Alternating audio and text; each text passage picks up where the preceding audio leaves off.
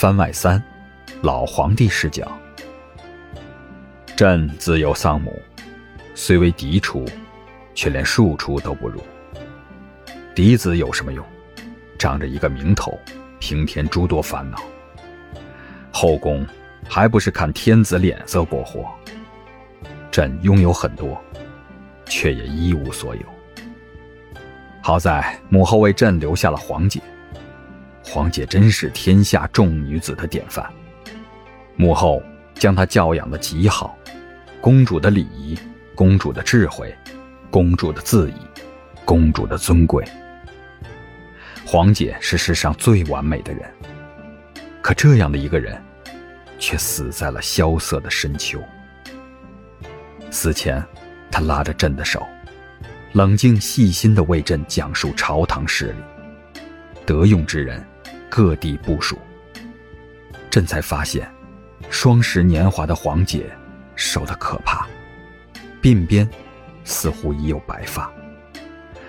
看着皇姐遗物内的大批卷宗，朕不敢想象，皇姐这般柔弱的女子是如何游荡在官员内外。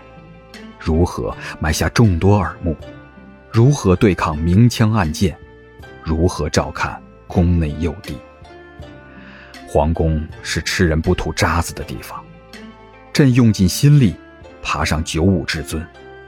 朕决定，朕若有了女儿，定让她不再烦恼这些，只做一个万事不愁的公主，做一个和皇姐一样的公主。朕盼了多年。盼来了十八个儿子，终于得了个女儿。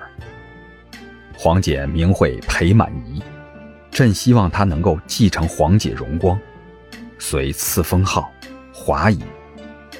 她同皇姐不同，也同朕所想不同，乖乖巧巧，娇憨可爱。朕希望她能活得张狂一点，她已有了最尊贵的地位，就应该活得不受拘束些。他后来真长成了朕期待的那样。朕慢慢老了，身体大不如前，皇位被有心之人盯上。朕想杀了他，以绝后患。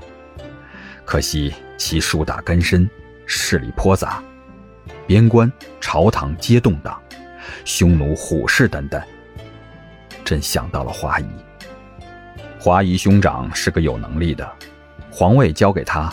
朕放心，可统帅六十万大军的顾成威不是一朝一夕就能铲除的，朕只能从长计议，慢慢吞并。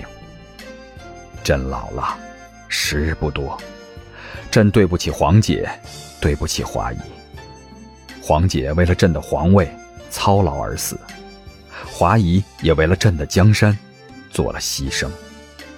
如若再重来，朕绝不会逼迫华姨。